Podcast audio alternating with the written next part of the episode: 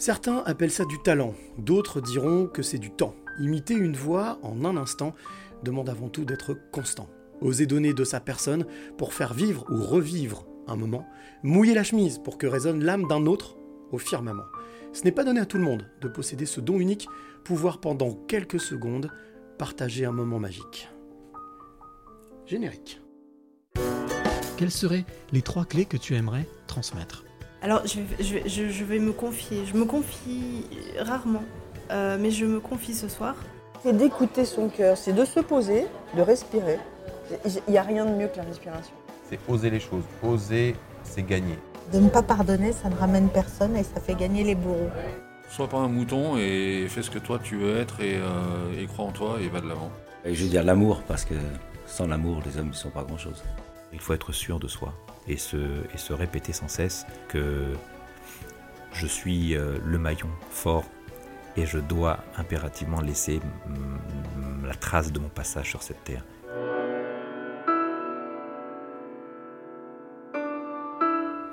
97e épisode des Passeurs de Clés, le podcast audio des éveillés. Je suis ici quelque part dans la région lyonnaise, près d'un grand stade, celui de l'OL, mais pas au stade. Je suis dans un théâtre qui s'appelle le Théâtre à l'Ouest, pour aller à la rencontre de mon 97e invité, passeur de clés. Il s'appelle Eric Berthe. Son nom te dit certainement quelque chose. Si tu es sur les réseaux sociaux, tu l'as déjà vu. Alors, pas forcément parler lui, mais parler avec d'autres voix, emprunter d'autres voix pour te régaler, te faire plaisir, te faire rêver. Euh, L'objectif, bien entendu, comme d'habitude, tu le sais, c'est de venir parler avec Eric, parler de son parcours de vie, découvrir qui il est, et surtout te transmettre trois clés de vie. Alors, moi, je suis très heureux d'être ici euh, au théâtre à l'Ouest pour venir à la rencontre d'Eric. Comment ça se passe? Bah, ça s'est passé pas trop mal. Je suis arrivé, il m'a reçu, j'ai vu un grand sourire, un peu fatigué, mais toujours avec une bonne énergie, puissante, prêt à donner vraiment à fond. Et quand on regarde dans les yeux d'Eric, eh bien, on voit quelqu'un. Euh...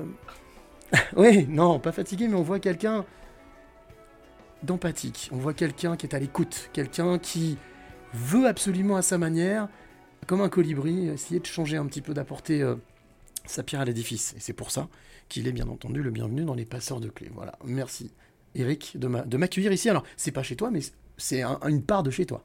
Bah, en tout cas, merci à toi de, de m'accueillir dans, dans, ton émission. Merci pour l'introduction, je trouve ça magnifique, tu écris super bien. Et j'étais très touché de, de l'écriture, c'était beau. Et puis, euh, tu es voyant, à mon avis, hein, toi. Les, dans les mots que, que tu as dit, c'est exactement, bah, c'est comme ça que je me décrirais aussi, moi. C'est que je veux tout faire pour que tout se passe bien et euh, puis je, j'adore avoir une, de donner une, quelque chose de, de positif. Alors, voilà. ça, ça et je t'ai accueilli naturellement, c'est pas, c'est pas surjoué. Complètement. Ah, mais ça, Voilà. par contre, je, je confirme. Il y a eu un accueil totalement, euh, j'allais dire, naturel. Et c'est moi, c'est ce que je ressens quand je regarde tes vidéos. Je sens qu'en fait, il n'y a pas de coupure, il n'y a pas de rupture. Il y a, c'est un homme euh, constant avec toujours, euh, bah, euh, normal, ça, ses fatigues, ses colères, ses envies, ses joies. Mais en tous les cas, quelqu'un de constant.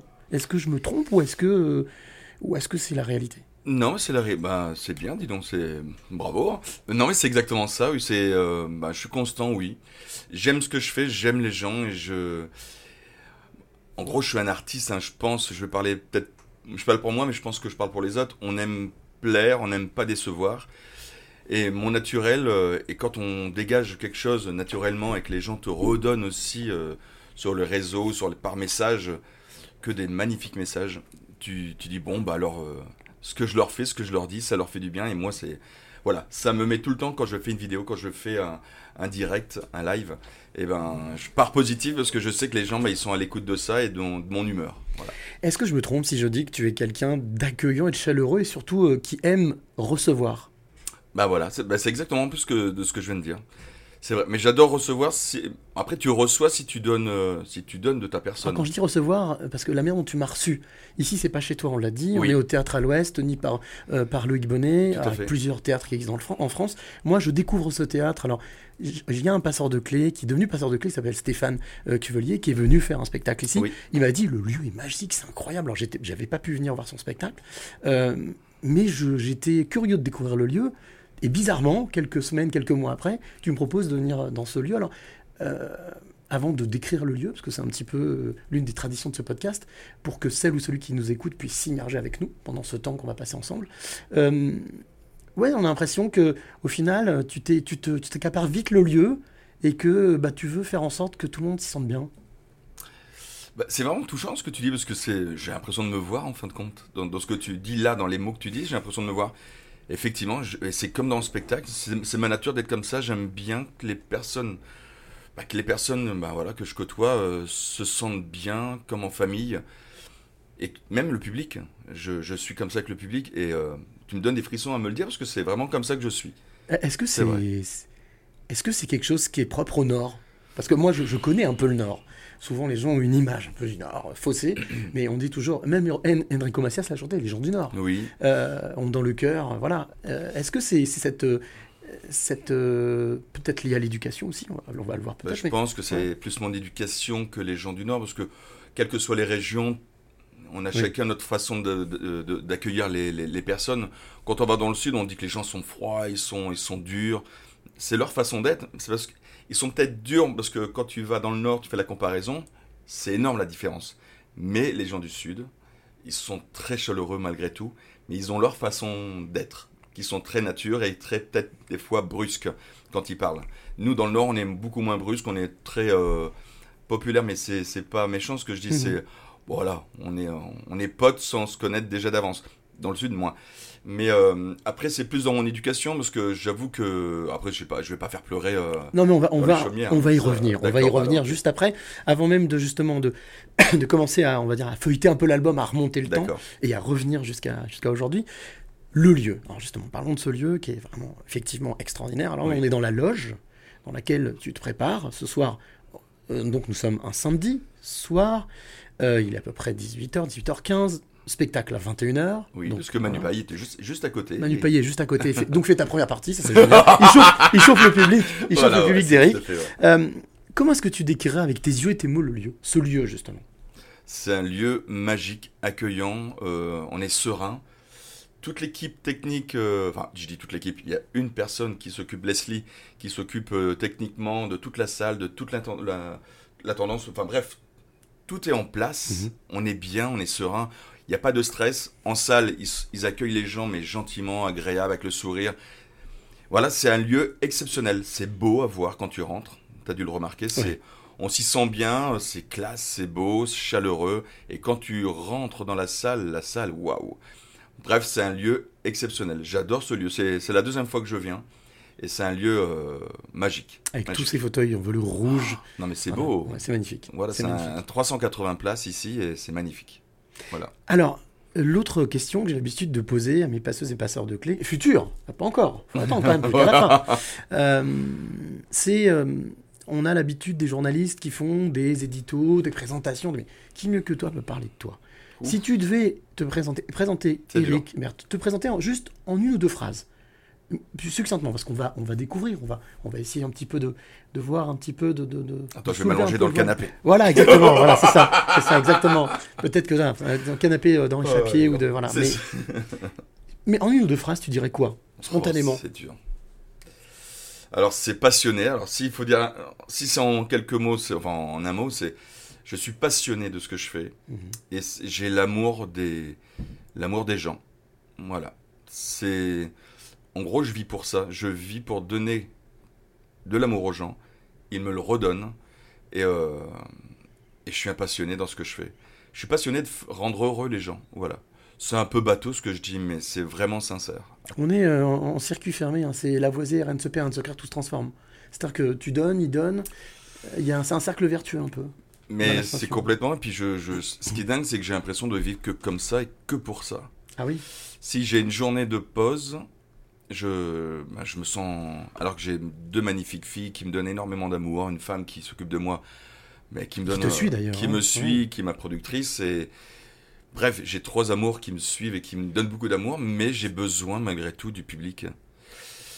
C'est bizarre, c'est une thérapie pour moi. le- le- la scène, c'est une thérapie, Ouais. complètement. Comme beaucoup d'artistes hein, d'ailleurs. hein. Ah, Je sais, c'est pour ça que j'aimerais pas parler. de- Je parle vraiment pour moi, mais si Oui, tu me dis ça, c'est toi qui, qui- tu côtoies beaucoup plus d'artistes que C'est moi moi. qui suis le psy, voilà. Voilà, bah ouais, sérieux. Donc je sais pas comment sont les autres, mais c'est vrai que quand on en parle et des, des émissions télé, souvent, et c'est des gens qui sont très très. Moi, je suis extrêmement timide. Même si on le voit pas sur scène, ça se voit pas du tout même. Oui, comme pour ça que tu te parles de thérapie, alors, quelque part qui te- t'oblige à sortir un peu de ta zone de confort. Mais complètement, mais non, mais c'est dingue, c'est que j'ai une double personnalité parce qu'une fois que je suis au premier, mon premier pied sur scène, je suis plus du tout. Alors que si, malgré tout, mais j'ai mon esprit qui est vraiment, euh, voilà, je suis là pour donner et je reçois tout de suite. Mais malgré tout, je suis moi-même sur scène. C'est Voilà, drôle, je- comme une sorte de dissociation, en fait. hein. C'est, il y a... On est presque dans quelque chose de spirituel. hein. Quasiment. Ben, Peut-être, ouais, je Dissociation. pense. Bah oui, Ouais, oui. ouais. Bah, parce que je peux être, euh, comme je te disais hier soir, j'ai joué encore ici dans ce théâtre. J'étais, je suis extrêmement épuisé parce qu'on a fait un peu plus de 200 dates euh, en, en 2022. J'ai un contre un contre-coup incroyable. Et hier soir, j'ai hésité à annuler en fin de compte parce que j'étais Ah ouais. dans un, un état de fatigue, mais ça fait trois jours que je dors. Et en fin de compte, j'ai quand même mis mon pied sur scène et ça a été deux heures de show. Au lieu d'une heure et demie, ça a été deux heures parce que j'ai le public m'a guéri et c'est ce que je leur ai dit. Vous avez, vous êtes vraiment, c'est ma drogue. Ton médicament. ouais. C'est une drogue, c'est incroyable. Alors, moi, ce que je te propose, c'est. euh, tu l'as dit, tu as fait 200 dates. Oui, Ça représente beaucoup de kilomètres, beaucoup de voyages, ouais. Beaucoup d'allers-retours, beaucoup de, de visages, beaucoup d'applaudissements, beaucoup de paysages, Oui, beaucoup alors, de lieux. paysage, j'ai pas le temps, j'ai jamais le temps en de compte. Sur la route, au. Bah, Ouais. ouais. quand tu prends le train, tu essayes de, de te reposer. Sur la Ouais. route, j'essaye de dormir un petit peu. En fin de compte, je profite de, de rien quand je suis en spectacle. Je ne connais que les salles. Et après, on joue. Je reste avec les gens pendant presque deux heures après avec eux. Euh, il est l'heure d'aller manger, on va dormir, on se prépare très vite le lendemain pour prendre la route, pour rentrer, pour se préparer et reprendre la route pour le suivant. Mmh. C'est une passion, donc euh, je, je me plaindrai pas là-dessus, mais je profite Ça coûte. pas grand-chose. Je profite pas grand-chose. Malgré tout, les voyages, c'est quelque chose d'important dans ta vie? Les voyages? Oui. Hmm, Je parle pas forcément des voyages, euh, faire des kilomètres. Ça peut simplement même voyager dans sa tête. Tu le fais un peu, tu, bah, tu je- emmènes je- les gens en voyage. Le... Bah, c'est ça, tu fais oui. voyager les gens le soir. Bah, c'est les gens qui me font voyager. C'est, j'ai l'impression de parler comme un bateau. euh, Voilà, j'ai l'impression de, de pas être sérieux dans, dans ce que je dis, mais c'est dingue. C'est, c'est le public. hein. Je leur dois tout en fin de compte. Je leur dois tout parce que j'ai pas eu une jeunesse facile pour Alors, moi. Ouais, j'ai du mal à pas parler de ça parce que c'est, Je sais. c'est mais grâce à ça que on va j'en en suis parler. On va en parler. Mais avant, avant d'en parler, te proposer quelque chose. Je voudrais te proposer de t'emmener en voyage. Si t'es d'accord. Ah bah allons-y. On part pas, on bouge pas, on reste là. Mais si t'es d'accord, tu me fais confiance. On part en voyage. Et alors je t'emmène, tu sais, dans cette voiture magnifique de Marty McFly. Oh mon dieu Oh, Voilà. j'adore. J'adore Oh. Marty Marty, non, trop. si tu es d'accord, donc on embarque dans cette voiture. On va faire un petit voyage. Donc forcément, les portes se ferment. Je tape sur le clavier une date, un Ah, lieu, C'est la même voiture, dis donc. de la même. La voiture décolle. Et là, on part en voyage. Mais forcément, c'est un voyage un peu particulier. Cette voiture permet de voyager dans le temps. La voiture arrive, se pose, les portes s'ouvrent. Et là, on sort. Alors, je dois dire que je suis assez étonné du lieu où on se trouve, parce que c'est un lieu qui m'est commun, mais que je ne connais pas. C'est bizarre. Quelque chose qui se rapproche à des, un lieu ou à une, une ambiance que j'ai connue, étant jeune, mais que je connais pas. Et pourtant, nous sommes bien ici, dans ce lieu. Toi, a priori, tu connais le lieu. On avance, on dépasse la voiture, on fait quelques mètres, on marche. Et là, d'un seul coup, vient vers nous en déboulant, mais alors de nulle part, je l'ai pas vu arriver, comme un ovni, un petit garçon, 6-7 ans. Il court, il court, court, il déboule, il déboule, il vient vers nous, il s'arrête pile droit, avec un grand sourire, des grands yeux bleus. Il nous regarde, il fait Mais vous êtes qui Vous, venez d'où? C'est quoi la voiture qui est derrière? Très curieux. Moi, je lui dis Bah écoute, euh, on a voyagé dans le temps, on est venu jusqu'ici. Je lui dis Mais comment tu t'appelles? Il me dit Mais toi, comment tu t'appelles? Ah, je lui dis Bah moi, je m'appelle Cyril et toi? Moi, je m'appelle Eric. Eric, 6-8 ans. Est-ce que tu te souviens de, justement, puisque tu parlais de, cette chose qui était importante, cette jeunesse, ce 6-8 ans, est-ce que tu te souviens de comment était ce petit garçon? Qui, qui il était? Est-ce qu'il était déjà déjà vouloir donner énormément Est-ce que c'est un petit garçon qui donnait de l'amour, qui avait de l'amour? Comment est-ce qu'il était ce petit garçon? Bah, il était un peu perturbé, on va dire. Ouais. Ouais. Il... Bah, il cherchait, encore une fois, il cherchait de le... qu'on s'intéresse, que, que les personnes s'intéressent à lui, qu'on l'écoute. Et, et j'ai remarqué que... Alors, je reparle, moi, en jeu. Oui, bien sûr. C'est... euh, j'avais besoin que d'être, de, faire, de voir que je- j'existais en fin de compte. En gros, j'ai pas une, vécu une jeunesse facile Mhm. avec mon père qui, qui était extrêmement violent. Et euh, donc, j'ai jamais connu vraiment l'amour d'un père. Ma mère qui était un peu effacée par à cause de mon père. Et donc, euh, je pense que je suis parti dans, dans la recherche d'amour de, de personnes que je connais pas. Et j'ai remarqué que l'imitation, chanter, parce que je chantais Mm. toujours très très jeune, j'ai toujours chanté. Et euh, bah, voilà, ça interpellait les gens, parce que j'avais une voix déjà euh, à cet- à cet âge-là un peu particulière.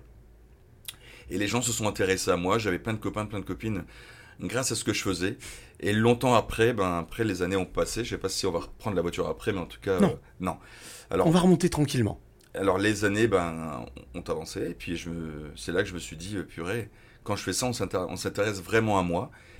Mais quand on me connaît pas et bah, quand on me connaît pas et que je ne fais rien d'extraordinaire, ben, j'ai toujours été transparent. Et ça, ça m'a toujours touché, marqué. Et c'est pour ça que je disais tout à l'heure que le public c'est une drogue et que l'amour que j'ai de ma famille c'est énorme, mais j'en ai jamais assez parce que j'ai connu vraiment le vrai amour quand j'ai connu, on va dire, ma femme, Euh, il y a maintenant euh, 20, euh, 26 ans. Voilà. Est-ce que, euh, justement, on a 6-8 ans, mais voilà, l'adolescence, à ce moment-là, c'est à ce moment-là que tu parlais d'imitation la, la- la première imitation que tu as pu faire, c'était euh, quand? Ben, c'était à l'âge de 10 ans, Ouais. vraiment, vraiment. Euh, c'était à l'âge de 10 ans que je faisais Luis Mariano. En gros, j'avais écouté le Thierry Leron. Donc pour les plus jeunes, bon, c'est un- pour moi à l'époque, c'était déjà le, performeur vocal incroyable. Imitateur, mais pour moi déjà un performeur parce qu'il allait vraiment dans le détail de la voix et de la gestuelle. Et, euh, et donc je l'ai copié. Donc il faisait beaucoup Luis Mariano, des vieilles voix de Mitterrand, tout ça, mais des voix très puissantes parce que c'était un chanteur exceptionnel. Et, euh, et après à la télévision, il y avait Tarzan. Et le cri de Tarzan, je saoulais tout le monde à faire le cri de Tarzan dehors. On me prenait pour un fou, mais les gens disaient mais qu'est-ce quelle puissance vocale. C'est vrai que j'avais petit, j'ai déjà- j'avais déjà une puissance vocale incroyable. Mhm. Et j'ai la chance d'avoir gardé cette voix aiguë euh, jeune et, et comme j'ai mûri beaucoup, j'ai une voix qui est descendue dans les basses. Donc j'ai la chance d'avoir 5 octaves euh, Ah oui. euh, sur lequel je peux vraiment m'amuser, vraiment. Alors, C'est bizarre ce que tu dis, parce qu'en fait, au final, la voix, c'est quelque chose pour se faire entendre. Oui. Et a priori, c'est quelque chose qui s'est énormément développé quand tu étais enfant. Est-ce que c'est du fait d'avoir, euh, justement, comme je disais tout à l'heure, enfermé plein de choses, compris plein de choses, puis à un moment donné, c'est sorti comme une espèce de rage?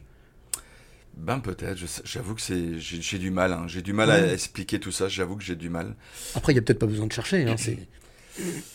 Je me sentais bien dans mon monde de, de la chanson, parce que j'ai toujours adoré de chanter. hein. C'est pour ça que mon spectacle est basé vraiment dans le- l'esprit concert. J'ai toujours aimé chanter, parce que et je- tout le monde le dit dans, sur les réseaux ou à la télévision, chanter, ça guérit beaucoup de choses. Mhm. Ça fait du bien de s'évader. Même si on chante faux, on s'en fout. Il faut chanter, ça, ça nous permet de, de nous évader, de penser à autre chose. Et des fois, les- le mal qu'on a en nous, ben, il disparaît euh, du fait qu'on se fasse plaisir en chantant. Et euh, ben, je pense que c'est ça qui a fait que j'étais, je me sentais bien. Ça interpellait les gens. Puis après, le, mon métier a fait que maintenant, euh, c'est ce que je ressens après chaque spectacle et pendant que je joue. C'est l'amour. Le, le chant, c'est quelque chose qui, qui est familial, qui t'a été transmis? Peut-être pas. Non, pas du tout. C'est Ah, c'est une découverte euh, vraiment personnelle. Non, non, mon- donc mon père était dans, dans le- la maçonnerie, enfin bref, il était. ouais, euh, il, f- il, font- il fabriquait des Artisan, maisons, ouais, dans- ouais. artisan, ouais. Mon frère était dans, à la SNCF, un autre qui était plus dans le gardiennage, euh, ma sœur, bon, dans, le, dans, le, dans les fleurs. Ah oui, Et mon autre sœur dans les magasins de, de chaussures. Non, rien à voir, Rien du tout. Personne ne sait chanter dans la famille. Non, c'est vraiment une chance. C'est alors il y en a qui me disent est-ce que c'est un don? Bon, peut-être que oui, mais avec le travail, ça Hmm. s'est vraiment vraiment bien bien bien développé. On continue à avancer un petit peu. On a parlé de l'adolescence, l'âge adulte, là on part. Quand est-ce qu'est venu réellement Est-ce que c'est quoi Une rencontre euh, un, un moment euh, Ce déclic de je vais en faire mon métier Parce que c'est quand même un vrai choix, ça, quand même. C'est un risque. Eh ben c'est le hasard. hein. Je- Donc là je reviens un petit peu un tout petit peu en arrière. Bien sûr, bien sûr. J'ai j'- comme je sentais pas très bien, j'ai voilà, j'ai pas eu, j'ai pas été cadré, comme je, je disais, j'ai pas eu quelqu'un, un, un- exemple T'as plus de cadre, Euh, ouais. Mm. J'avais pas eu un exemple de me dire c'est c'est comme ça qu'ils vont se comporter en tant qu'homme et tout ça. Et je commençais à partir un peu mal. Ah. Et, et je me suis senti à dire oh là là, je suis en train d'écouter tout le monde, j'ai fait une bêtise. Voilà, je vais te dire, j'ai volé dans un magasin une petite paire de chaussures d'enfant, de bébé. Ça arrive à tout le monde. Oui, Je pense que tout le monde a au moins volé une fois dans sa vie. mais ça m'a tellement choqué parce que je me suis fait arrêter malgré tout pour ça. Euh, j'ai fait 48 heures de garde à vue pour, Ah ouais. juste pour ça. C'est, mais je le regrette pas du tout parce que ça m'a fait un, ça m'a donné un, ça m'a fait un choc incroyable et j'ai demandé tout de suite à partir là, faire l'armée. Et euh, je suis parti en Côte d'Ivoire pendant presque deux ans et j'ai eu la chance. J'ai honte de dire que j'ai fait l'armée. C'était, euh, c'était pas l'armée. C'était vraiment, euh, c'était une belle structure. Été euh, là, j'avais été, j'ai vraiment été cadré comme des pères. Et j'avais la chance de, de faire des spectacles en fin de compte. Ah ouais. J'étais DJ et je faisais des spectacles. On, voilà, on me payait pour faire du spectacle pour le colonel, pour tout le monde. Et en gros, j'ai eu deux, deux ans de, de bonheur. Je travaillais à l'extérieur de Côte d'Ivoire avec un groupe zaïrois. J'ai goûté à ça. Une fois que j'ai fini l'armée, euh, je suis revenu en France et le karaoké est arrivé en France en 91. Mhm. Et je dis, bah, c'est quoi? Donc j'ai découvert ça euh, dans le casino à, à Dunkerque, parce que j'habitais de Dunkerque. Et euh, j'ai chanté, et première fois au, au karaoké, au casino, et tout le monde s'interpellait, tout le monde s'arrêtait au casino quand je chantais, mais je chantais jamais sans, avec ma voix, je, je faisais que des imitations. Et donc, tu avais presque 100 personnes d'un coup qui s'arrêtaient net à l'entrée- dans l'entrée. Et une fois que j'arrêtais de chanter, boum, tout le monde repartait. Et à chaque fois, on voyait ça. Et euh, le directeur du casino m'a demandé de me mettre, si je voulais bien me mettre à mon compte, il était prêt à m'engager à être animateur et faire un karaoké. Donc j'ai fait ça. On a fait plein de soirées dans ce casino qui m'a fait ouvrir. euh, Mais vraiment, c'est, c'est- je, je leur dois tout. hein. Je leur dois tout au casino euh, bah, tranchant. Je vais dire le nom. hein, je suis obligé de le dire parce que je leur dois tout. Franchement, euh, ils m'ont, euh, ils m'ont bien donné un gros coup de pouce, d'avoir un bon public, de travailler mes voix, et je suis parti avec euh, un bagage, et c'est comme ça que euh, M6 m'a contacté pour faire l'émission Graines de Star, Oui, exact. que j'ai gagné quatre fois Ouais, avec ouais. Laurent Boyer. Drucker m'a contacté en me voyant à la télévision, donc j'ai fait deux, deux saisons avec Michel, Michel Drucker en 98, et après tout s'est développé très très vite. Et c'est comme ça que le métier m'est venu vraiment par hasard, hein, en fin de compte. hein. C'est en me voyant, euh, quelqu'un qui m'a vu là, on m'a vu euh, au casino, on m'a demandé de travailler, j'ai fait beaucoup d'entreprises, beaucoup de galas d'entreprises dans toute l'Europe et, à l'étranger. Et j'ai tellement aimé ça que j'étais pas connu du grand public. Et là, je passe des grandes virgules. hein. Et c'est qu'après, euh, là, les dernières années que je parle là maintenant, j'ai mis 4 ans pour travailler ce que je suis maintenant. Puis un imitateur, mais un performeur vocal. Et je vais à la découverte du public. Avant, je faisais que des entreprises. Et maintenant que je découvre le théâtre, où le public paye sa place pour venir me voir, moi qui, qui ne suis pas connu, euh, et que ça marche super bien, je suis le plus heureux du monde. J'ai 50 ans, mais j'ai l'impression de débuter ma carrière. je me découvre moi-même. Je savais, je savais pas que j'avais euh, la capacité de faire ce que je faisais, de ce que je fais en, avec ma voix, et, et c'est qu'un début parce qu'elle s'améliore de jour en jour. Ça, on, en- ça, on en reparlera. Ah bon, non, non, non, ok, mais je parle trop peut-être. non, non, pas du tout. Non, tu parles pas trop. Tu, tu dis ce que tu veux. On est là pour dire ce qu'on veut. Euh, mais on en reparlera juste après, après la parenthèse musicale. Euh, moi, j'aimerais revenir sur euh, juste une, une chose que tu as dite tout à l'heure que j'ai trouvé vraiment magnifique. C'est j'ai découvert l'amour le jour où j'ai rencontré ma femme. C'est quelque chose qui, a priori, peut paraître anodin. Mais qui, a priori, en tout cas, moi, c'est comme ça que je l'ai ressenti, qui compte, qui a compté, qui a pesé, justement. Aujourd'hui, Oui. euh, vous travaillez ensemble, vous collaborez ensemble, c'est pas évident, c'est pas facile hein, de vivre et de travailler. Qu'est-ce qui a fait que justement à ce moment-là, il y a eu quand même la sensation que quelque chose se comblait, qu'il y avait quelque chose qui, qui complétait? Bah parce que bah c'était c'est ce qui est incroyable c'est que voilà j'étais sollicité beaucoup par plein de filles il y a, a pas photo mais je ne voyais que par mon boulot je ne voyais que mon travail mon travail mon travail mon travail donc quand j'ai fait Graines de Star sur M6 elle m'a vu à la télévision et maintenant je le sais hein, parce qu'elle me l'a dit elle dit elle, elle a été elle a eu le coup de foudre en voyant la télé elle a dit ce sera lui l'homme de mes enfants Magnifique. elle a tout fait pour me rencontrer. Et la première rencontre que j'ai eue avec elle, quand je l'ai, je l'ai vue, euh, j'ai eu le coup de foudre aussi. Et euh, ce qui est bizarre, c'est que c'est, j'ai pas eu besoin de jouer à un jeu, de faire des imitations, de faire des, des choses pour la faire rire, ou de me faire... Quand on imite, certains imitateurs sont, nous saoulent à faire plein d'imitations pendant un repas et... et- Voilà, ils veulent se faire remarquer. Pour représenter. Voilà. Voilà, ils veulent se, se faire remarquer. Moi, c'est- j'ai pas eu besoin de faire ça. Et j'ai jamais fait, mais j'ai pas eu besoin de faire ça pour que pour qu'elle s'intéresse à moi. Et elle s'intéressait à moi pour ce que j'étais moi, pas pour l'artiste. Ah, c'était un grand changement, ça. Mais c'est radical. Mais non, mais j'ai jamais eu quelqu'un qui s'intéressait à moi sans penser à ce que je faisais sur scène, sans penser au côté artiste.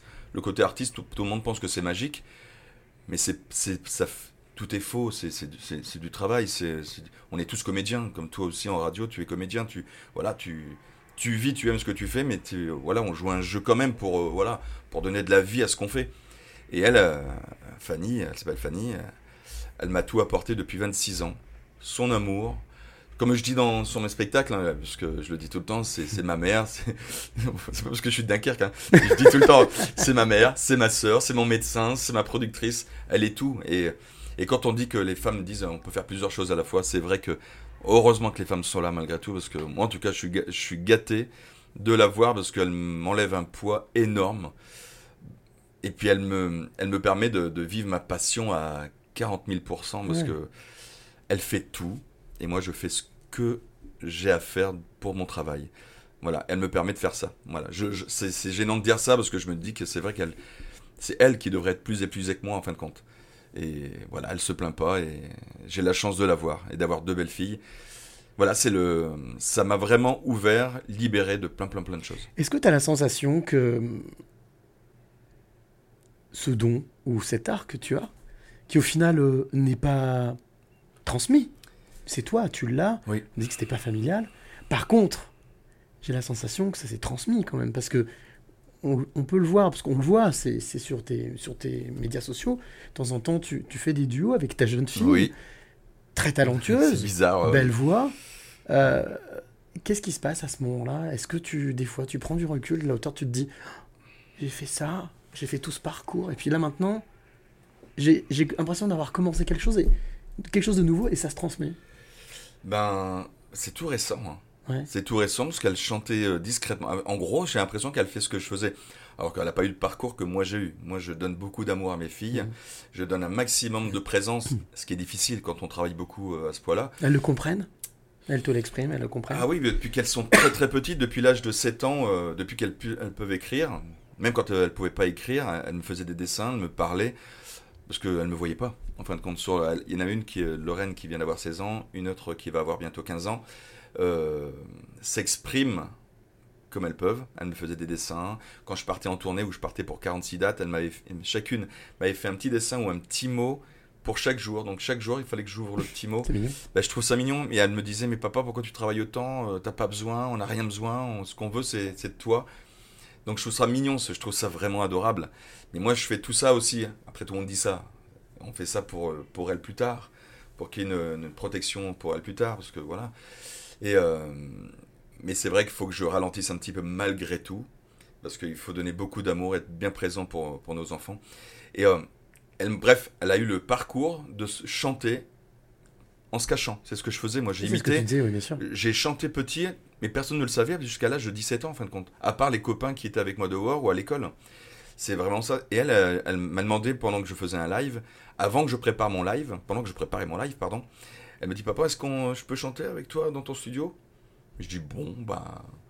Bon, ok, vas-y. Donc je lui donne, je prépare les harmonitors, je, un casque, ce qui est difficile quand on n'a jamais testé euh, avec un casque. Et elle me dit, je dis, tu veux chanter quoi? Elle me dit des titres que je connais pas du tout, qui est très actuel. Euh, donc une chanson d'Adèle, je sais plus le titre. Donc je lui mets la petite réverb, elle se met à chanter, et là je dis, mon Dieu, j'ai été bluffé, été vraiment bluffé, j'ai eu des larmes aux yeux. Et après elle a chanté, à chaque fois qu'elle chante avec moi, moi je me, je me cache en fin de compte, je sais pas si tu l'as vu, mais Oui, je me, je me fais rarement voir parce que elle me donne les larmes aux yeux. Elle a une façon de chanter qui donne beaucoup. Et après, c'est ce qu'on me dit de moi dans mes spectacles, c'est que je dégage. euh, je ne suis pas qu'interprète. Je, je suis dans le personnage, mais j'arrive à dégager oh, toute l'émotion. On aura l'occasion d'en parler. D'accord. Ouais, ouais, tu en verras. tout cas, c'est ce qu'elle fait elle, Mm. et c'est et c'est magique, c'est magique. Et dès quand je l'entends, des fois, je me dis j'ai envie d'arrêter, de d'essayer de m'occuper d'elle, voilà. Mais j'aime trop ce que je fais, donc. euh, Et puis je veux pas la pousser à faire ce métier. Elle est musicienne, elle adore, euh, elle va apprendre le piano, elle a appris du solf... elle est au solfège au piano, elle, la clarinette, elle a passé déjà trois trois années. Elle a un don sur la clarinette. Elle a Mhm. des profs qui veulent l'emmener très très haut.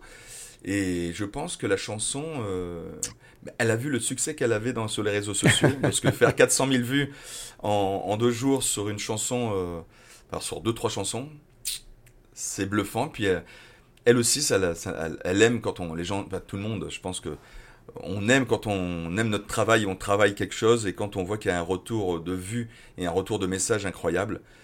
Donc on verra bien si elle fait ça, mais en tout cas c'est une belle, vraie découverte. C'est une belle connivence en tous les cas, c'est un, Ah un oui. joli, joli partage. Bah, j'avoue qu'il y a un truc qui devait durer 10 minutes, j'ai annulé mon live en fin de compte. Et j'ai dit, bah tiens, on va faire un live à deux. Et elle dit, oh non, non, non, parce qu'elle est extrêmement timide, autant que moi. Tiens, c'est bizarre. Ah, mais euh, autant que moi.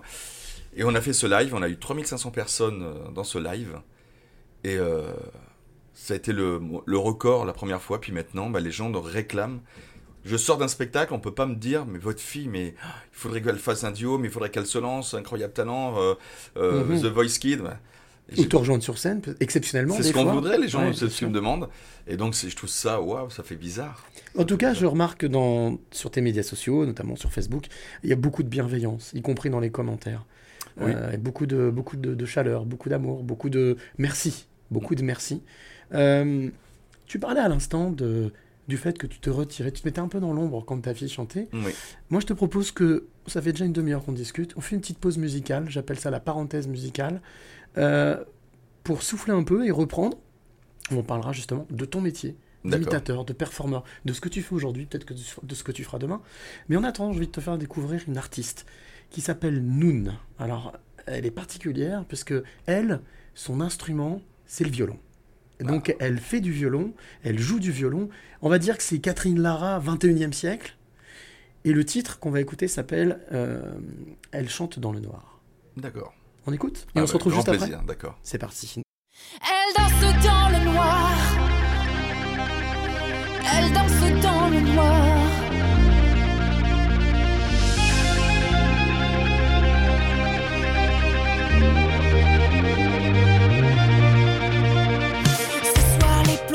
day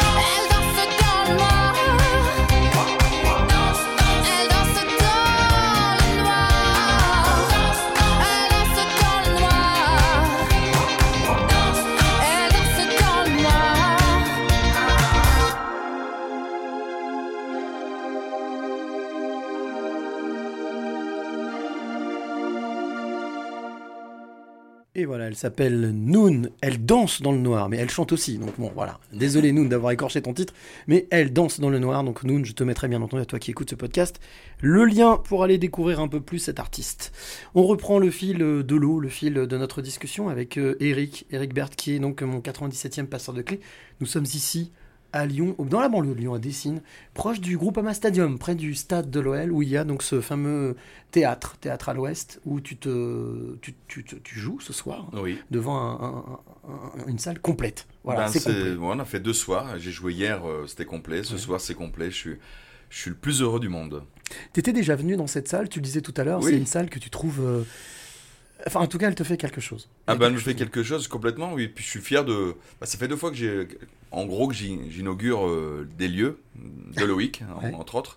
Parce Loïc a- Bonnet, oui. Loïc Bonnet, qui a ouvert aussi à, euh, un théâtre à l'Ouest à Caen.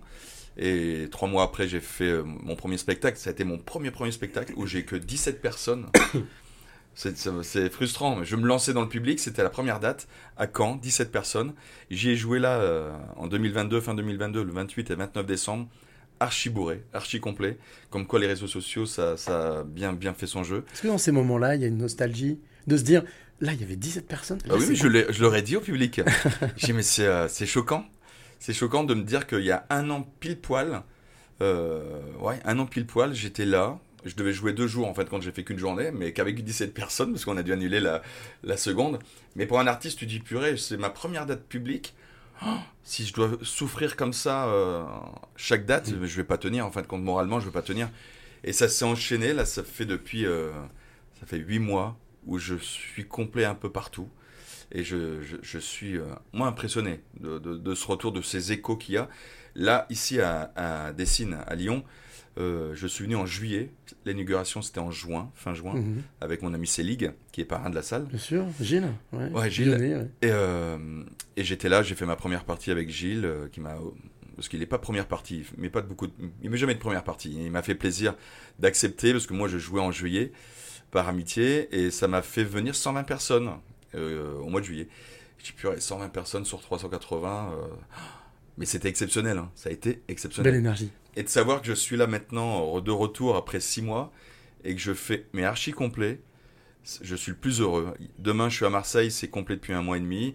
Toutes les autres dates ont- bah, sont quasi complètes. Là, je joue avec mes musiciens à Rouen, euh, à Marom. Oui. Le 14 janvier, ben, c'est complet. Je viens de l'avoir. À Auray, en Bretagne, c'est complet. C'est des 300 places. C'est waouh.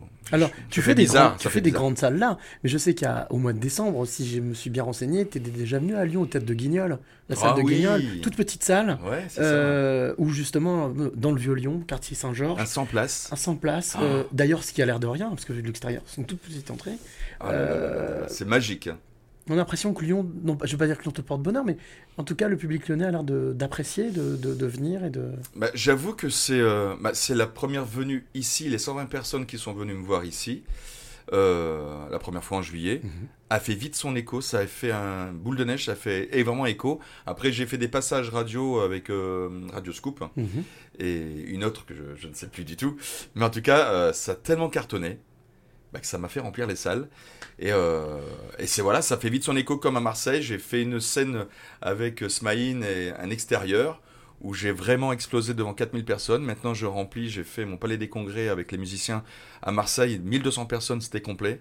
Le lendemain, j'étais chez moi à Lille avec mes musiciens, c'était euh, la salle Sébastopol, hein, 1300 places, c'était complet. Enfin bref, tout est magique en ce moment, c'est magique. Alors que je suis pas dans les médias. C'est ça qui est dingue. Donc ça prouve que c'est les échos, le bouche à oreille et mes réseaux sociaux. Alors justement, parlons de ces médias sociaux. Euh, quel rôle ils ont? Comment est-ce que tu, tu vis cette... euh, je vais pas parler de notoriété, plutôt cette, euh, ce retour du public. Comment est-ce que tu, toi, tu analyses ça? Le fait que aujourd'hui, bien beaucoup de choses qui fonctionnent passent par les médias sociaux. C'est autant on peut en trouver beaucoup de choses pas terribles, mais autant on peut aussi trouver beaucoup d'amour, beaucoup de choses positives. Bah, il y a des choses. Après, même euh, là, sur une vidéo, vous pouvez avoir, euh, comme là, j'ai des fois des 2 millions de vues sur une vidéo, des messages euh, exécrables. Mhm. Mais après, ça fait partie du jeu. Il y en a qui, c'est, leur passion, c'est d'être violent sur les réseaux sociaux. Alors, ça me touchait au début. Après, je me suis dit, c'est pas grave. Si ça leur fait plaisir, c'est leur plaisir de- d'être désa- dé- désagréable avec, euh, avec les artistes ou même des personnes physiquement. Voilà, ça, ça, ça les, ça leur fait plaisir. Donc, je les laisse parler. Ça me dit rien, ça me fait rien. Mais ça, c'est 1% de tous les Mhm. messages. Mais quand tous les autres messages me disent merci, parce que j'ai fait beaucoup de confinement pendant ce confinement, je faisais des, pendant un an et demi des lives tous les soirs pendant 3 heures. J'ai même fait un 24 heures non-stop pour essayer de donner un peu de bonheur, de faire oublier un peu tous ces problèmes. Et c'est ça qui a fait vraiment cartonner mes réseaux sociaux. Peut-être, peut-être que c'est ça. Au Ah, fait, mais le c'est d'avoir donné, de, ouais, là, je demandais ton, ton analyse, mais eh, en fait, elle est là. J'ai que des remerciements de ça et Fanny aussi, parce qu'elle faisait mes lives de temps en temps avec moi, en famille. Et euh, les gens me remercient de ça parce que tout le monde me dit Vous m'avez sauvé euh, quasiment, c'est ce qu'on me dit, vous m'avez sauvé la vie. Tu n'as que le retour de ce que tu as donné. Voilà, et ben ça fait plaisir. ça fait plaisir. Alors, moi, quand je vais à la rencontre de mes passeuses, mes passeurs de clés, c'est normal. En, en bon invité, en quelqu'un qui me reçoit, je viens avec des surprises, avec des cadeaux. Ah bon? Ces cadeaux sont des, ce que j'appelle la question de l'invité surprise. Oh. Et il s'avère que pour toi, j'ai quatre questions. Oh là là, bonsoir, c'est Jean-Pierre Foucault. la, première la première question que je vais te poser, c'est premièrement, est-ce que tu es d'accord d'écouter la première question? Ok. Et deuxièmement, est-ce que tu es d'accord pour y répondre? Si tu peux y répondre, bien entendu. Le million, le million. Philippe, ok, désolé. je suis d'accord. Allez, on y va, première question. Salut Eric, tu m'as reconnu? Non Alors serais-tu capable, sans l'avoir travaillé, d'imiter ma voix? Alors je te donne une petite phrase. Euh, bienvenue sur le live de TikTok. Il s'appelle Yvon. Yvon, le reporter masqué, bravo C'est incroyable. Ah bah, alors j'avoue que je suis extrêmement sensible aux voix. Et Dès le premier mot, je l'ai reconnu tout de suite. Alors je vous assure que je ne sais pas du tout qui, Pas du tout. qui me parle. hein. Pas du tout. Je suis bluffé moi, Je même te l'ai pas de, dit, ouais. de l'avoir. rec- Il est venu me voir hier soir. Et il est encore là ce soir. Et il est là ce soir. Eh ouais. Ah, c'est dingue. C'est dingue, hein Ah bah non, tu le connaissais, c'est cool ça. Pas du tout. Ah, tu connais pas du tout Pas du tout.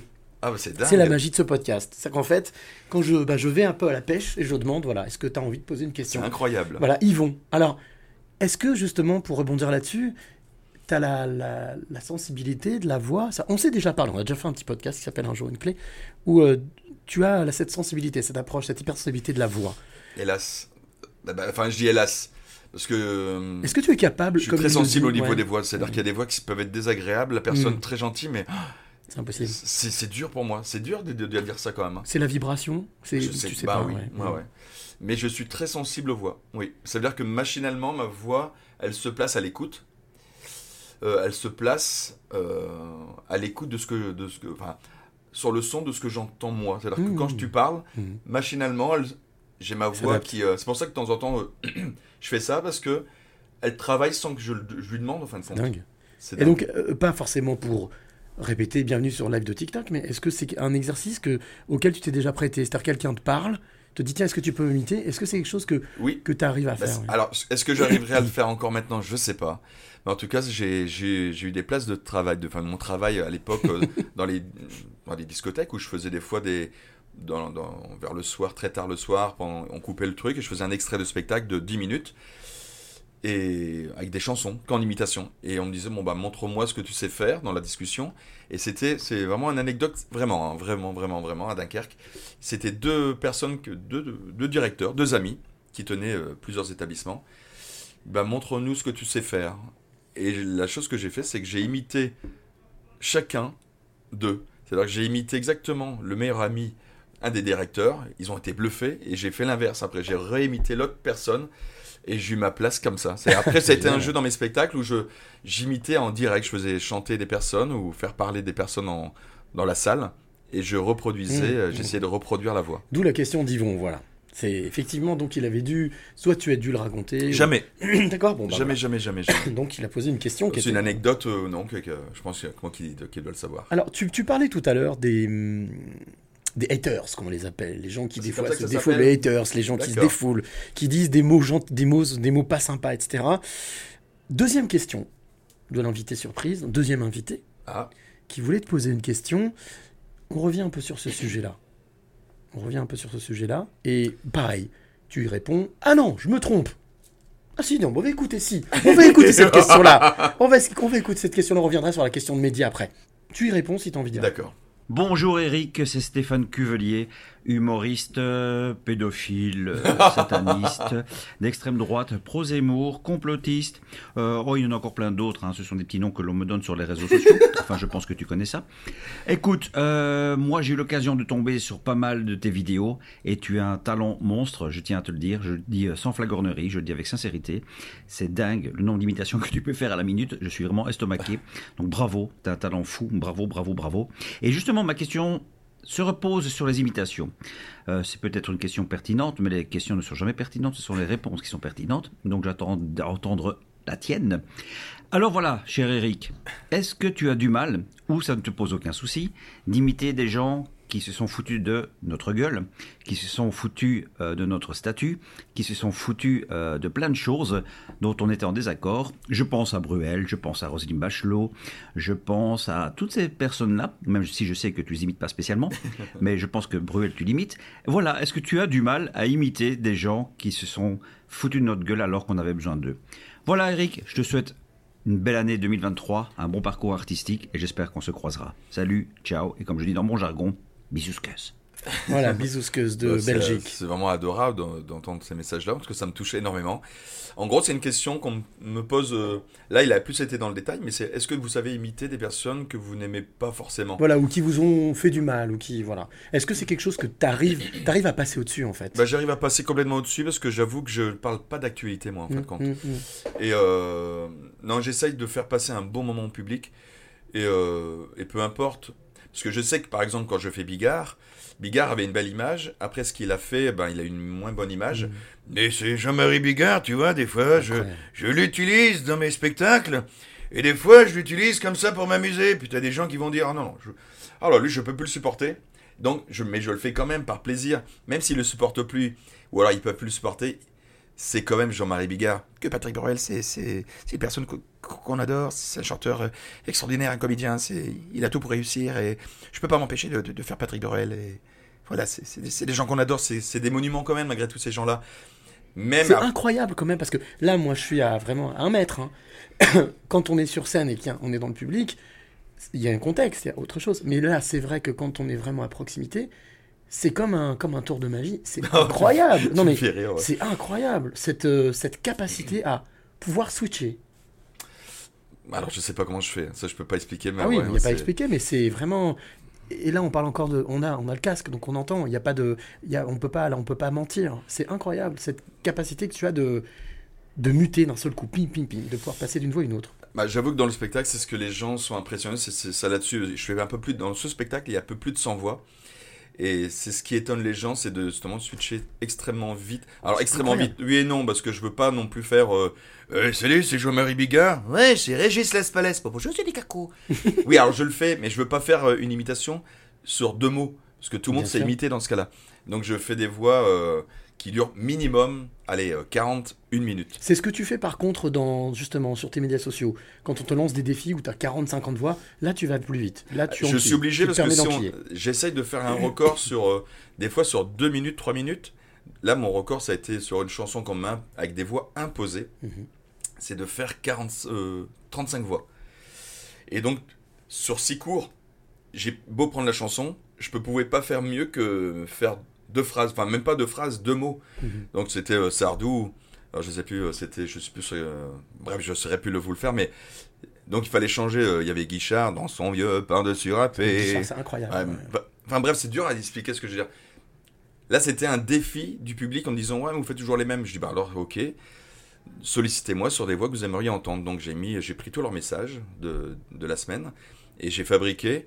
Mais c'est pas des voix que je travaille. Ah, C'est des voix que je travaille, mais c'est pas coupé. C'est-à-dire pas que je commence Hmm. la voix, je coupe, je fais des réglages. Non, c'est Oh. comme là avec toi et moi en ce moment, euh. Cyril, c'est que je fais tout sans coupure, sans.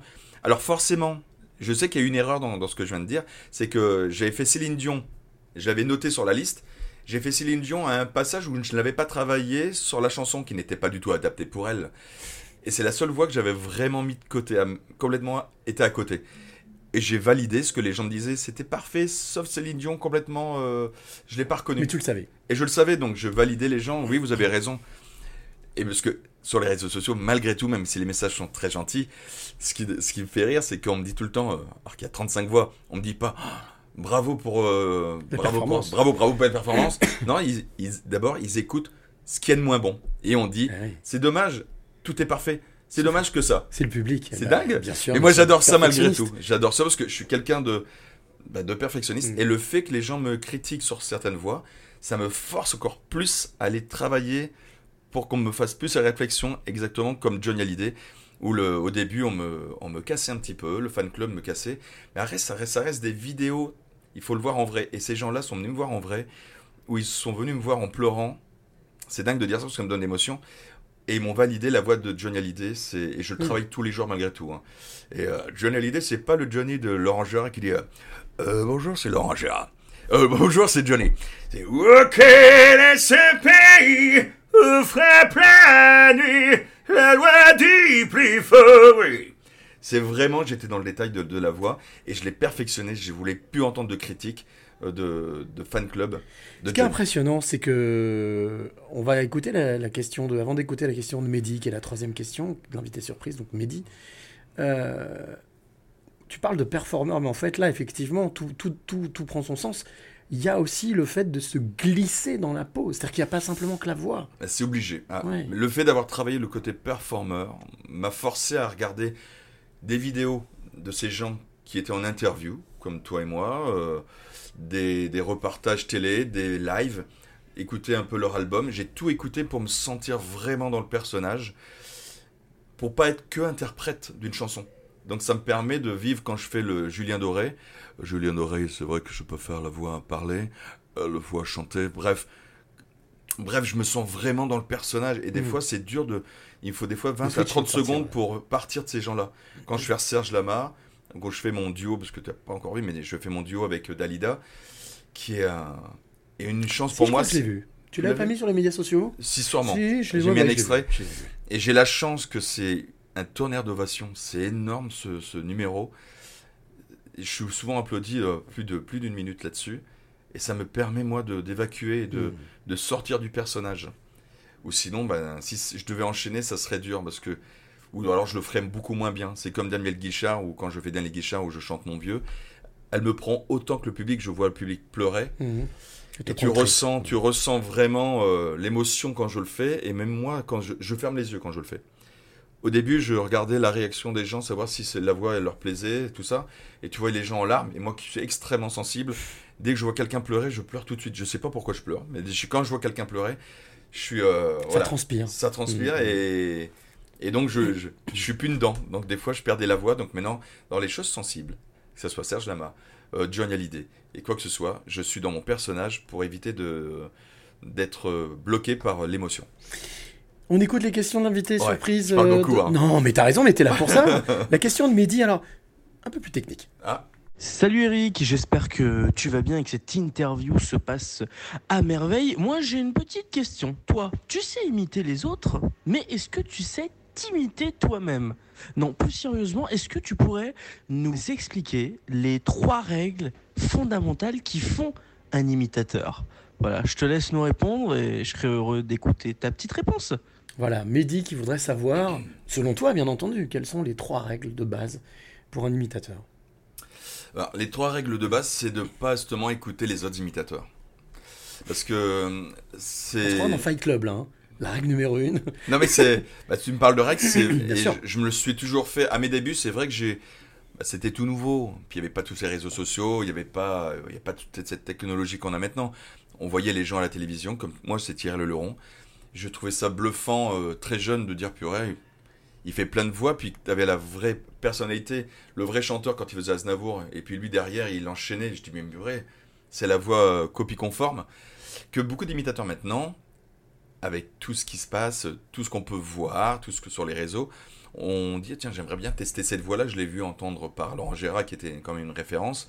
Et je parle de ce Johnny Hallyday où tous les imitateurs, la plupart du temps, c'est tout de suite euh, bonjour, c'est Johnny.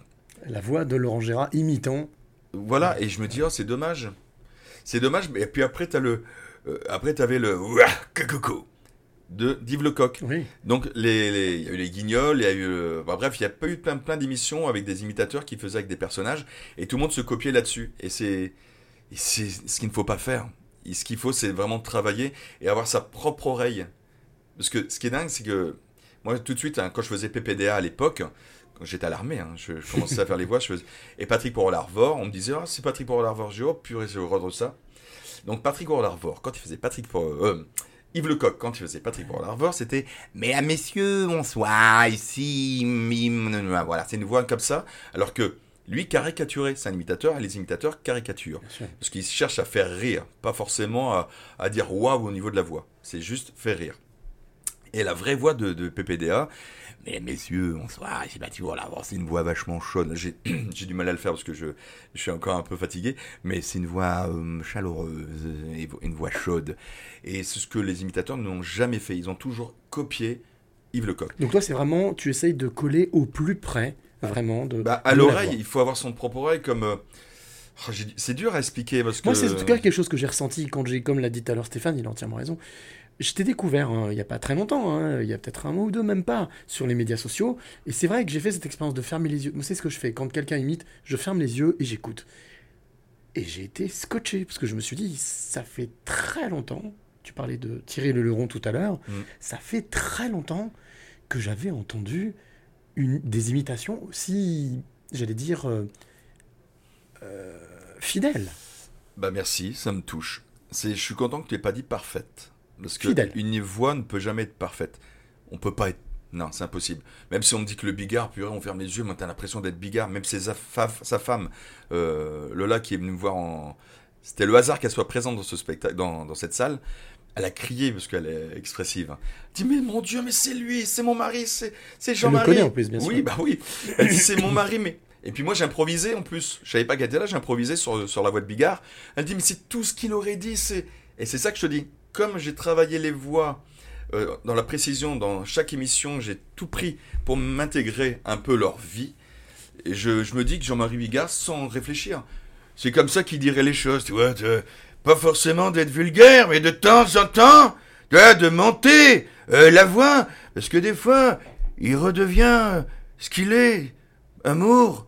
Et de temps en temps, quand il y a quelque chose qui le gonfle, là, il devient un peu agressif sans être agressif. C'est un agressif plein d'amour. C'est quelqu'un que j'adore personnellement, Jean-Marie. Et les gens pensent que quand il a une colère, c'est quelqu'un qui est, qui est vraiment méchant. Quelqu'un d'hypersensible aussi. il est extrêmement sensible. C'est quelqu'un d'adorable. Et quand on voit une colère, des fois, les gens prennent que ça. Dans une vidéo, on dit, mais mon Dieu, mais c'est le diable en personne, alors que c'est faux. C'est juste sa colère intérieure personnelle de ce qu'il dégage. Et comme il a une voix très personnalisée, très forte, on pense qu'il est euh, méchant et pas gentil, alors que c'est quelqu'un d'adorable. Voilà. Et ça, je le fais pas trop voir en spectacle parce que les gens comprennent, pourraient pas comprendre. Donc j'aime bien le faire un peu tendre et un peu dans sa façon d'être dans ses spectacles, en parlant un peu de, de voilà, de, sous la ceinture. L'histoire du lapin, Voilà. bien. Ah bah tu, voilà. Je sais pas s'il faut être euh, comment c'est dans ton émission, s'il faut parler. fais comme euh, tu veux. là, Tu fais comme tu veux. Jean-Marie Bigard, si tu dis pas enculé, par exemple, c'est pas du Jean-Marie Bigard, tu vois. C'est ces petits détails-là qu'un imitateur, quand on veut faire des voix, donc je continue sur les règles, ça allait cibler, euh, par exemple Julien Doré, euh, lui c'est le côté respiration, air, air, tout ça, c'est ça qui donne la voix de Julien Doré. Donc maintenant je sais que je suis un petit peu copié sur certaines voix, parce que des imitateurs maintenant, je vois que je me reconnais, des fois je m'entends dans leur voix, c'est incroyable, je dis oh la vache. Il commence Ah. à t'imiter, donc. Bah, ça me fait plaisir malgré tout. question, tu vois. À Ça la me- deuxième question. Ça me fait plaisir parce que je commence à être une petite référence sur certains jeunes imitateurs qui viennent me voir en spectacle. Et quand ils viennent me voir en spectacle, après, je vois qu'ils font des, des vidéos et je me dis, purée, c'est moi. En fin de compte, ils ont pris ma façon de faire. Mais on voit qu'ils ont pris ma façon de faire sur ce qu'ils ont entendu de moi, Mhm. mais ils n'ont pas été voir et écouter l'original. C'est ça qui est dommage. C'est qu'il faut aller écouter les originaux pour euh, vraiment s'appliquer et d'avoir sa, sa propre voix. Parce que si on n'écoute que l'imitateur et qu'on se base sur ce qu'on a entendu d'un imitateur, on ne quittera jamais ce style de, de travail. Voilà, c'est ça que je veux dire. J'ai du mal à. Je sais pas si tu comprends ce que je veux dire, mais. euh, Je comprends tout à fait. C'est comme. Jean-Pierre Foucault, il y a tout le monde copie le Jean-Pierre Foucault de, de Laurent Gérard. Moi, j'ai Mm. mon Jean-Pierre Foucault, bien sûr, naturel, parce que je, je suis un grand fan de Jean-Pierre Foucault. Et le fait d'être un grand fan de Jean-Pierre Foucault, que ce soit en radio ou en télévision, forcément, je, je l'entends. Ce qui est dingue, c'est quand, je- là, je suis au casque. Je le fais comme ça sans, sans, sans vouloir, c'était pas prévu que je le fasse, mais je l'entends en fin de compte. Et le fait de l'entendre, je rentre dans, de plus en plus dans le personnage. Et voilà. Alors c'est génial, parce qu'on appelle ça une perche. Tu me tends une perche. Ah bon? Incroyable On est d'accord qu'on n'avait rien préparé. Ah non, non, ça c'est sûr. La quatrième et dernière question de l'invité surprise. C'est Jean-Pierre Foucault. Presque. Presque. Elle s'appelle Aurélie, elle est de Marseille. Et je pense que cette question-là va Ah bon? toucher. Ah Bonjour Eric. J'aimerais savoir quelle émotion as-tu lorsque tu imites une personne disparue? Est-ce que tu arrives à la ressentir dans ton cœur et qu'est-ce que cela te procure? Là, on est dans quelque chose de spirituel, de profond. Est-ce que quand Eric Berthe imite Charles Aznavour, imite Dalida, imite donc des personnes qui ne sont plus là, il y a quelque chose de mystique. Il y a quelque chose où tu disais tout à l'heure justement, Johnny Hallyday, il faut le temps que tu ressortes Oui. de la personne. Mais complètement, mais ça dépend des personnages. Par exemple, je fais Prince, qui nous a quittés il y a encore, pour moi c'est encore récent. Euh, Alors c'est différent, c'est-à-dire que je me suis appliqué sur sa gestuelle, sur sa voix. Il y a des gens qui ont eu la chance de le voir en concert, euh, qui me disent à la fin, j'ai fermé les yeux, j'avais l'impression de, de le voir devant moi, mais je le fais avec amour, mais je ressens pas grand-chose encore parce que j'ai pas pu connaître vraiment cette personne. Aznavour, comme il chantait l'amour, que c'est, il y avait des textes que je comprenais quand je l'ai fait. Moi, en anglais, je comprends pas ce que je dis. Je les ai travaillés les, les textes, mais je comprends pas ce que je dis. Donc, euh, je le fais euh, sur l'écoute que j'ai eue. Aznavour, Dalida, tous ces grands noms qui nous, qui sont, qui nous ont quittés, je, je les fais avec énormément d'émotion. Énormément d'émotion. C'est-à-dire que j'ai du mal à, à évacuer. Il y a des Comme, fois. comme, euh, comme si effectivement ils, bah, ils étaient là en fait. Ah, ça fait drôle, mais ça- Ouais. c'est impressionnant. mais Ça fait dire drôle de dire, de dire ça. Non, mais... Parce que le fait que, de- que je parle et que je m'entends, euh, je m'entends dire ces trucs-là, je me dis putain, je suis un peu fou.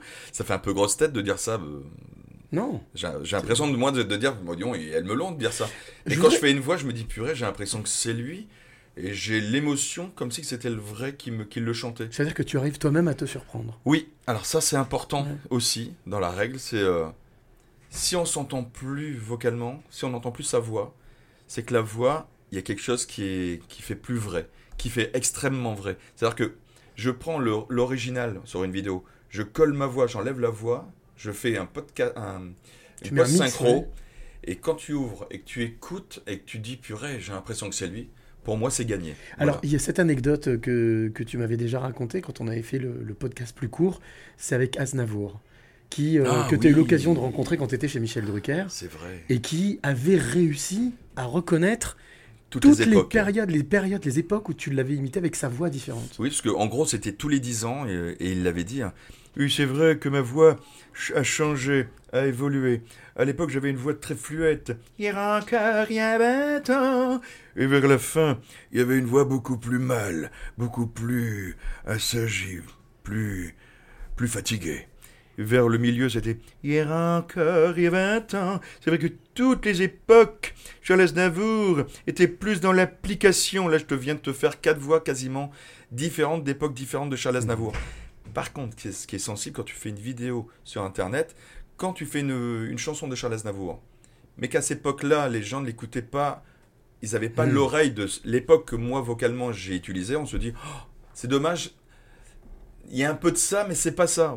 Et si- il, faut que je- il faudrait que je dise aux gens, écoutez, euh, Aznavour en 1990, et j'ai fait la voix de 1990. Johnny Hallyday, comme la voix de Johnny, euh, mon pote euh, Guégan, euh, a la voix de Johnny Hallyday des années 90. Il n'a pas le- la voix de Johnny Hallyday des années 2000, sûr. 2000, 2010 du tout. Et donc les gens, tu as des gens qui disent... Et encore Oh, moins la des années 70. mais complètement. Mm. Et chaque voix, chaque chanteur, encore Johnny, c'est pareil, parce que lui, qu'est-ce qu'il a fait en évolution vocale Il a toujours été exceptionnel, et sa voix, elle a évolué tout le temps. Bref, c'est ça que je veux dire, c'est que les gens peuvent te critiquer sur une voix, tu dis, purée, moi je, moi, je, J'ai je bien sais bossé. je l'ai bien bossé. Il faudrait que je leur montre l'exemple de la voix de l'époque et après que je le fasse juste derrière. Et c'est ce que je fais en spectacle avec My Brandt. C'est-à-dire que je fais écouter l'original et c'est un défi que je fais et j'adore ce style de défi parce que là je bluffe vraiment tout le monde et c'est un risque. C'est que je fais écouter l'original My Brandt dans C'est comme ça que je t'aime. Donc sûr, une chansons euh, extrêmement difficile et puissante. Et juste derrière, j'enchaîne moi mon imitation de ce que je viens d'entendre. Et forcément, enfin je suis forcément, ça bluffe. C'est la réaction est monstrueuse parce que là il n'y a pas de tricherie. Ça représente, ça représente combien de temps de travail Tous les jours. Tous les jours. Ah mais c'est tous les jours. Bon là comme je disais au Comme un début. sportif de haut niveau Oui, ouais, oui. Et puis je suis jamais, euh, je suis jamais content de ce que je fais malgré tout, même si ça, ça marche bien. Le Johnny Hallyday, je vais finir de toujours le travailler. Je travaille entre 12 et 14, 15 heures par jour, non-stop, tous les jours. C'est pour ça que là, je vais ralentir un peu mon travail. Mais je suis en train de travailler un nouveau spectacle, donc je me Ah. dis, je vais ralentir. Ça va être dur pour moi de, d'être, de ralentir, mais c'est surtout mes lives sur mes réseaux sociaux. Je vais me faire un peu euh, Plus discret. plus discret parce que j'ai besoin avec, avec- avec ce que je fais, avec les performances que je fais. Et là, j'ai remarqué parce que j'ai fait trois jours de pause depuis les fêtes euh, et je vois qu'hier soir, les voix étaient eh, vraiment d'enfer, d'enfer, sans fatigue, sans rien. C'était waouh, c'était magique. Donc je me dis si je veux donner de la qualité en spectacle. Il faut que je, je ménage un peu la voix. Et donc ça, je vais la ménager en 2023. Est-ce qu'on arrive encore, euh, après tant et tant et tant de spectacles, et tant de temps de travail, et tant d'heures passées, à être encore critique? Ah oui, complètement. Parce que c'est important d'être critique. Bah oui, bah oui, bah oui, parce que si jamais tu, tu restes sur tes acquis, ben, bah tu, tu avanceras à rien. Et puis il faut accepter les critiques. Sur les vidéos, les critiques sont toujours, euh, soit tu les prends, soit tu les prends pas. Moi en tout cas, je prends tout. Des fois, je me dis oh ils sont un peu durs, donc je réécoute. Et en réécoutant, des fois, je me dis oui c'est vrai, ils ont raison. Ils ont raison. euh, J'étais trop dans la facilité euh, parce que je sais que ça a toujours un bon retour. Je dis, bon, là, je l'ai moins été dans la précision.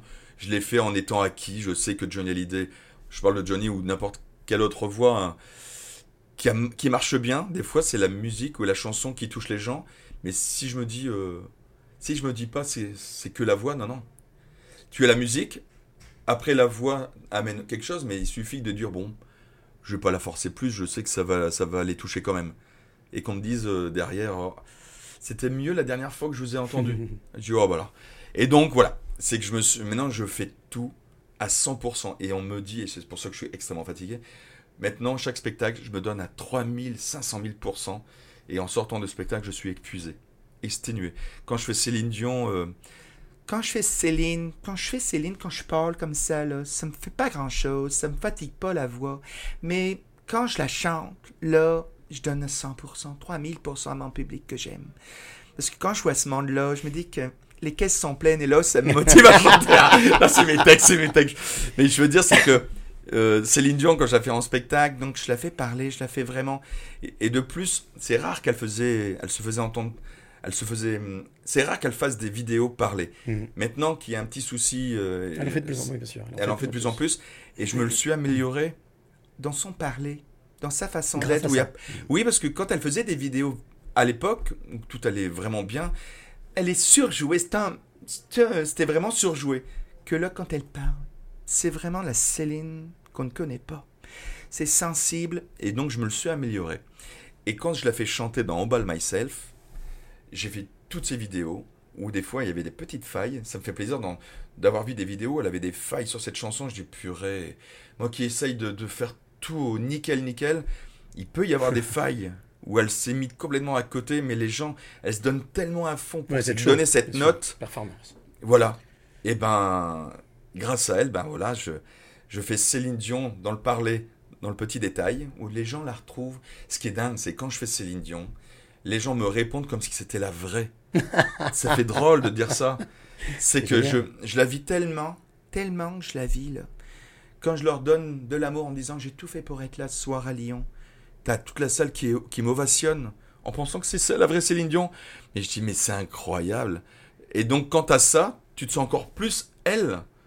Donc t'es obligé de décrocher en faisant une petite connerie pour dire aux gens hé, je suis un clown. hein. Et aussi pour décrocher toi. Aussi, Aussi, ouais. sûr, bah oui, parce que je suis un clown malgré tout. Il y a la performance, oui, ok, je la veux, parce que c'est mon métier, c'est ça que je veux faire maintenant. Mais il y a énormément d'humour, donc je veux donner de l'humour. Par contre, quand je chante Céline Dion, All By Myself, il y a la performance où la note, les gens s'y attendent pas avec ma voix grave que j'ai naturellement. Les gens s'a- s'attendent pas à ce que je la fasse, cette note. Et je la fais, et ils sont bluffés. Et après, je redeviens clown. Voilà, il y a un ascenseur d'émotion émotionnel. Ce que les gens me disent après chaque spectacle, un- on est dans un ascenseur émotionnel. On pleure de rire, on pleure d'émotion, on est bluffé. Voilà, ces trois mots, je les ai tout le temps. Et toi, je le dis avec émotion, j'ai des frissons à, à te- à le dire à chaque fois. C'est ce que je voulais faire pendant ces Bien sûr. 4 ans de travail de ce spectacle. J'ai mis 4 ans, 15 heures par jour minimum. hein. Euh, des fois, je me réveillais à 3 heures du matin, ben, j'allais dans mon studio parce que j'avais quelque chose qui, qui me trottait dans la tête pour les travailler. Et c'est le cadeau que les gens me, fait, me, me font, le public, euh, c'est magique. Ils me donnent un cadeau de toutes ces ovations, de toutes ces standings, de, tous ces messages, qu'on me dit. Je ne l'ai pas travaillé pour rien. Je l'ai pas travaillé pour rien. Donc j'ai hâte que ce, ce nouveau spectacle que je suis en train de travailler, j'ai peur hein, de ne pas avoir ces retours que j'ai dans celui-là. Mais ça, purée, ça me motive. Ça me motive encore plus. On le sent en tout cas, on sent que tu es vraiment à fond et que tu as vraiment envie de Ah. donner encore. Ah oui, bah, je, je- je suis épuisé. je, je, suis pas épuisé de parler. Je suis épuisé parce que je, j'ai une rage en, te- en le disant. j'ai- Je suis essoufflé, comme si que je travaillais parce que je- en te parlant, je m'imagine en train de faire les choses et je suis épuisé comme si que je faisais les voix. C'est incroyable. Je suis, je suis un fou, hein, je crois. hein. Non, pas fou. En tous les cas, j'ai un, petit questionnaire. Allez-y. Quand je vais à la rencontre de mes, de mes passeuses et mes passeurs de clés, toujours un petit questionnaire pour en savoir un petit peu plus. Alors, la seule règle, c'est de ne pas réfléchir. Tu, ré- tu réponds vraiment Oh instantanément. là, ça c'est dur pour moi. Ah, alors juste un bon exercice. Vas-y. C'est ce questionnaire s'appelle Tu es plutôt. Rien à voir avec le chien de Mickey. à chaque fois je la fais, mais bon. Et je l'adore. Tu es plutôt café ou thé? Café. Tu es plutôt sucré ou salé? Sucré. Tu es plutôt matin ou soir? Soir. Tu es plutôt bonjour ou au revoir? Bonsoir. Tu es plutôt famille ou ami Euh, ami. Tu es plutôt s'il te plaît ou merci? Merci. Tu es plutôt mental ou cœur? Ah là là, c'est dur. Euh, cœur. Tu es plutôt mélancolie ou bonheur? Mélancolie. Tu es plutôt ciné ou canapé? Canapé. Tu es plutôt restaurant ou pique-nique? Pique-nique. Ok, tu es plutôt... Celle-ci, elle pique. Tu es plutôt amour ou amitié? Oh, c'est dur. Ouais, je sais. Est-ce que je suis plutôt amour ou amitié? Purée, c'est dur. hein. Je dirais plutôt amour, parce que l'amitié, c'est très difficile. à- Après, quand tu t'es fait avoir plusieurs fois, tu... c'est dur de donner vraiment son amitié. Tu es plutôt ombre ou lumière? On va dire lumière. Et dernière question, tu es plutôt cadenas ou clé? On va dire que je suis plutôt cadenas. Très bien. Eh ben ça me va bien, puisque tu vas pouvoir l'ouvrir avec les trois fameuses clés que je suis venu chercher, tu Oh, vois. purée. Je suis venu chercher ici, au Théâtre à l'Ouest, à ta rencontre, Eric, pour ce 97e podcast Passeur de clés, les trois clés. Alors, je vais te poser cette question. Quelles sont, Eric, les trois clés que tu as envie de donner ou transmettre à celle ou celui qui t'écoute là maintenant? Alors, les trois clés, c'est en trois mots? C'est ça? Trois mots et tu peux expliquer, hein. Ah, c'est. euh, si j'ai bien compris ce que tu me demandes. Trois clés de vie, trois choses qui, pour toi, sont incontournables. Je vais pas le dire pour réussir sa vie, mais en, En tout gros, cas pour c'est avancer. c'est vivre de sa passion. D'accord. De pas écouter les autres. D'accord. Et de donner du bonheur aux autres, parce que c'est en donnant du bonheur aux autres. C'est dingue cette phrase, j'ai tellement entendu quand j'étais jeune et petit, euh, je me disais, oh, c'est bon. Mais c'est vrai que c'est en donnant du bonheur aux autres que tu en reçois par euh, 100 fois 1000. Donc, vivre de sa passion. Ouais. Être passionné. Être passionné, de- de- d'être passionné de ce qu'on fait, ouais. Mhm. Ne pas écouter les autres, ça veut dire s'écouter soi? Oui, parce que si jamais tu écoutes trop les autres, ben ils vont peut-être te dire des choses qui vont te t'arrêter de soit dans ta passion, soit dans les choses où tu, tu y croyais, puis on, on te voilà, c'est très dur. hein. et donner du bonheur aux autres. Et donner du bonheur aux autres, ben logiquement, ça fait partie du- des choses nature- euh, des choses naturelles qu'on devrait faire. Mais euh, voilà, ça se fait pas vraiment naturellement parce que les gens quand ils tu penses qu'ils te donnent du bonheur euh, ou on te dit des choses bien, oh c'est gentil, mais en fin de compte c'est on t'a donné aussi des coups de poignard derrière. Mais voilà, malgré tout, il faut donner du bonheur aux gens parce que moi tout ce que j'ai pu donner pour me construire, eh ben j'ai remarqué qu'on me voilà, On me l'a rendu mais euh, 100 fois 1000. C'est pour ça que je sais jamais dire je dis au public et, et quand le public me dit, mais comment vous n'êtes pas, pas fatigué Ça fait trois heures, que vous venez de jouer deux heures, ça fait trois heures que vous êtes avec tout votre public, vous prenez les photos, vous prenez le temps de parler avec nous. Je dis oui, mais c'est le, je sais pas comment vous remercier de l'amour que vous m'avez donné pendant ces deux heures et pour le fait que vous me revenez me voir pour la vingtième fois la plupart. Voilà, c'est le seul moyen que je peux leur donner en, en amour. La fidélité. ouais. Voilà. Mm. J'ai deux dernières petites questions avant de conclure ce, pod- conclure ce podcast. Euh, juste comme ça, rapidement, est-ce qu'il y a une femme ou un homme qui, euh, ces dernières semaines ou ces derniers mois, où tu t'es dit, waouh, c'est un héros ou une héroïne moderne? Alors. Quelqu'un qui t'a bluffé Alors là, c'est. Ben, c'est. Je suis complètement différent de ce que les gens pourraient croire, penser dans, dans un style de personnage. J'ai été bluffé, moi, par un ami que j'ai connu à ses débuts il y a 11 ans. Il s'appelle Jérémy Credville. C'est un artiste exceptionnel. Et quand je, je l'ai découvert ses débuts, je lui ai demandé de faire mes premières parties au début. C'est ça qui lui a donné envie de faire ce métier. J'ai découvert ça que, maintenant, parce qu'il me l'a avoué il n'y a pas très longtemps. Et, euh, et j'ai fait waouh quand je l'ai vu pour la première fois dans son nouveau spectacle. Parce qu'il m'a bluffé dans son travail, dans sa justesse, dans sa façon d'être. L'homme qu'il est, c'est pas un- quelqu'un qui surjoue, c'est quelqu'un de naturel. Il est vrai. Et euh, j'ai jamais vu ça de quelqu'un, en fin de compte. On parlait d'amour, d'amitié. Il me donne la chance de faire ses premières parties.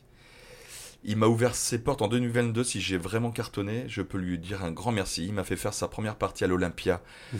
où je me suis fait découvrir devant 1800 personnes. Il me donne énormément d'amour, que j'arrête pas de lui dire merci. Il me dit, non, mais t'imagines pas ce que toi, tu m'as donné, toi, à mes débuts. Et moi, je sais même pas ce que je lui ai donné. Ce qu'il lui me donne en retour, j'ai l'impression que c'est. Je lui ai donné des miettes, moi, je- j'ai rien donné. Et ce, style de personnage qui pense plus aux autres qu'à lui, c'est. Voilà, alors là, c'est ce personnage. Jérémy Credville, je fais waouh, et je suis bluffé de ce. Ce mec a réussi par lui-même, alors qu'il a été critiqué par tout le monde. Il est dans, il fait du cinéma, il fait plein de films, il est partout en télé, quelle que Mm. Il fait des soit les chroniques à la chaînes. radio Il fait des chroniques ouais. sur Europe 1 et sur plein d'autres radios parce que il fait tout, il est partout. Et euh, je suis fier de sa réussite. Il est vraiment d'une simplicité et c'est vraiment un humour, euh, Ah j'allais dire, là. authentique. Il Hein, est voilà. authentique parce que ce qu'il dégage dans son spectacle, c'est ce qu'on vit euh, réellement. Il nous, a- il nous ouvre les yeux de ce qu'on est nous. Et, euh, et je, je l'adore. Je l'adore parce qu'il est exceptionnel. Voilà, c'est un amour. Dernière question, Eric Bird, pour ce podcast des passeurs de clés. Tout à l'heure, on a fait un petit voyage. Ouais. On a pris une belle DeLorean avec les portes qui s'ouvrent, papillon. On est allé à la rencontre de ce petit garçon de 6-8 ans. Imaginons, ça tape à la porte là, on ouvre la porte, c'est ce petit garçon qui rentre. Il s'assied juste ici. Qu'est-ce que tu as envie de lui dire? Qu'est-ce que tu lui dirais là maintenant? Eh ben bravo, bah bravo pour le, chemin que tu as fait, bravo pour ce que tu as, ce que tu as fait et de la façon que tu as faite. Bravo pour euh, ton honnêteté, bravo pour euh, de ne pas, avoir forcément écouté les autres. Voilà. Et bravo pour ton, travail solo. Voilà. Parce que ce petit garçon n'a pas forcément été aidé.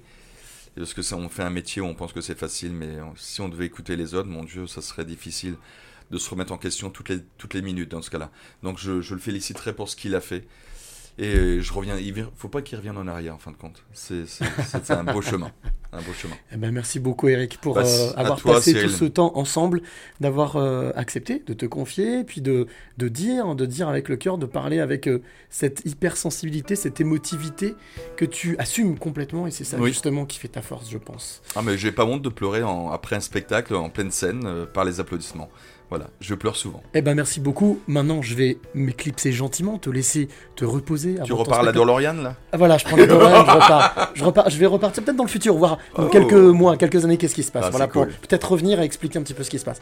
Merci à toi, merci, Merci. à toi qui est de l'autre côté, qui a écouté ce podcast. Bien entendu, comme je le dis à chaque fois. Liker c'est bien, commenter c'est pas mal, mais partager, partager c'est encore mieux. Donc comme dans la vraie vie, n'hésitez pas à partager ce podcast si vous l'avez apprécié. Et si vous l'aimez, on se retrouve très très bientôt. Bien entendu, ce podcast, tu peux l'écouter sur Deezer, Spotify, iTunes, Google Podcast, etc., etc., plein de plateformes. Et puis, euh, bien, on se retrouve très très vite avec une nouvelle rencontre. Ce sera le 98e podcast. On se rapproche des sons. Normalement, c'est prévu pour fin mars. Quelle surprise, quel bonheur et quelle surprise à chaque fois de me rendre compte que autant de rencontres, autant de personnes qui acceptent de transmettre autant de clés. C'est ça la vraie vie, partager. Ah. Partager, donner. Comme tu le disais justement, donner, donner, donner. Donc euh, merci encore de m'avoir euh, Ah, permis de découvrir un ce vrai lieu. plaisir, Merci, merci. d'avoir partagé ce moment ensemble. Et puis euh, bien entendu, nous on se retrouve comme je te l'ai dit pour euh, ben, rapidement pour une autre rencontre. Mais d'ici là, comme je le dis à chaque fois, n'oublie jamais de dire. Merci.